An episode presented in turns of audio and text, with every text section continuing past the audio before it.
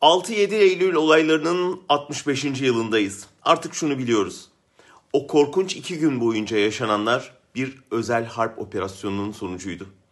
1955'te Kıbrıs müzakerelerinde hükümetin elini güçlendirmek, Atina'ya gözdağı vermek için hazırlanmış bir planın parçasıydı. Devlet destekli kışkırtma çığırından çıkıp bir toplu lince dönüştü ve Türkiye'nin utanç tarihine kaydoldu. Olayları tertipleyenin Başbakan Menderes ve İçişleri Bakanı Gedik olduğunu söyleyen dönemin Dışişleri Bakanı Fuat Köprülü oldu. Onun ifadesi Yassıada'daki 6-7 Eylül duruşmalarına dayanak oldu.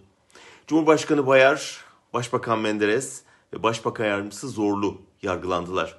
Sonunda Menderes ve Zorlu kışkırtma amacıyla örgüt kurmak suçlamasıyla artışal yıl hapis cezasına çarptırıldı. İki günlük linç kampanyasının Türkiye'ye bedeli ağır oldu. Gayrimüslimlerin İstanbul'u terk etmesiyle sosyal doku zedelendi. Onların mallarına Anadolu tüccarının el koymasıyla büyük bir sermaye transferi gerçekleşti. Devletin istediğinde bir yalan haberle kitleleri kışkırtıp sokağa dökebileceği ve manipüle edebileceği bir kez daha tescil edilmiş oldu. Devlet bu imkanı sonraları pek sık kullandı. Ve o yağmaya göz yumulması daha geçen gün Mardin'de mevsimlik işçilere saldırıya dek uzanan bir linç adetine kapı araladı. Kitleleri sokağa dökmek ateşle oynamaktır. Çünkü kışkırtılan kitlenin yarın kime saldıracağı hiç belli olmaz. Aynısı idam cezası için geçerlidir. Menderes Irak'ta darbe olup başbakan öldürüldükten sonra muhalefete şöyle diyordu. Irak'ı misal göstererek adeta bunları öldürecek bir serseri çıkmayacak mı demektedirler.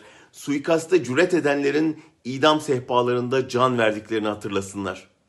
Menderes bu demeçten bir buçuk yıl sonra devrildi ve hatırlasınlar dediği idam sehpası kendisi için kuruldu. O dönemin tanıklarıyla konuşmuş, belgeselini yapmış biri olarak bugünkü iktidara tavsiyem linci kışkırtmaması, lince göz yummaması ve hele idam lafını hiç ağzına almamasıdır. Bu işlerde son pişmanlık fayda etmiyor çünkü.''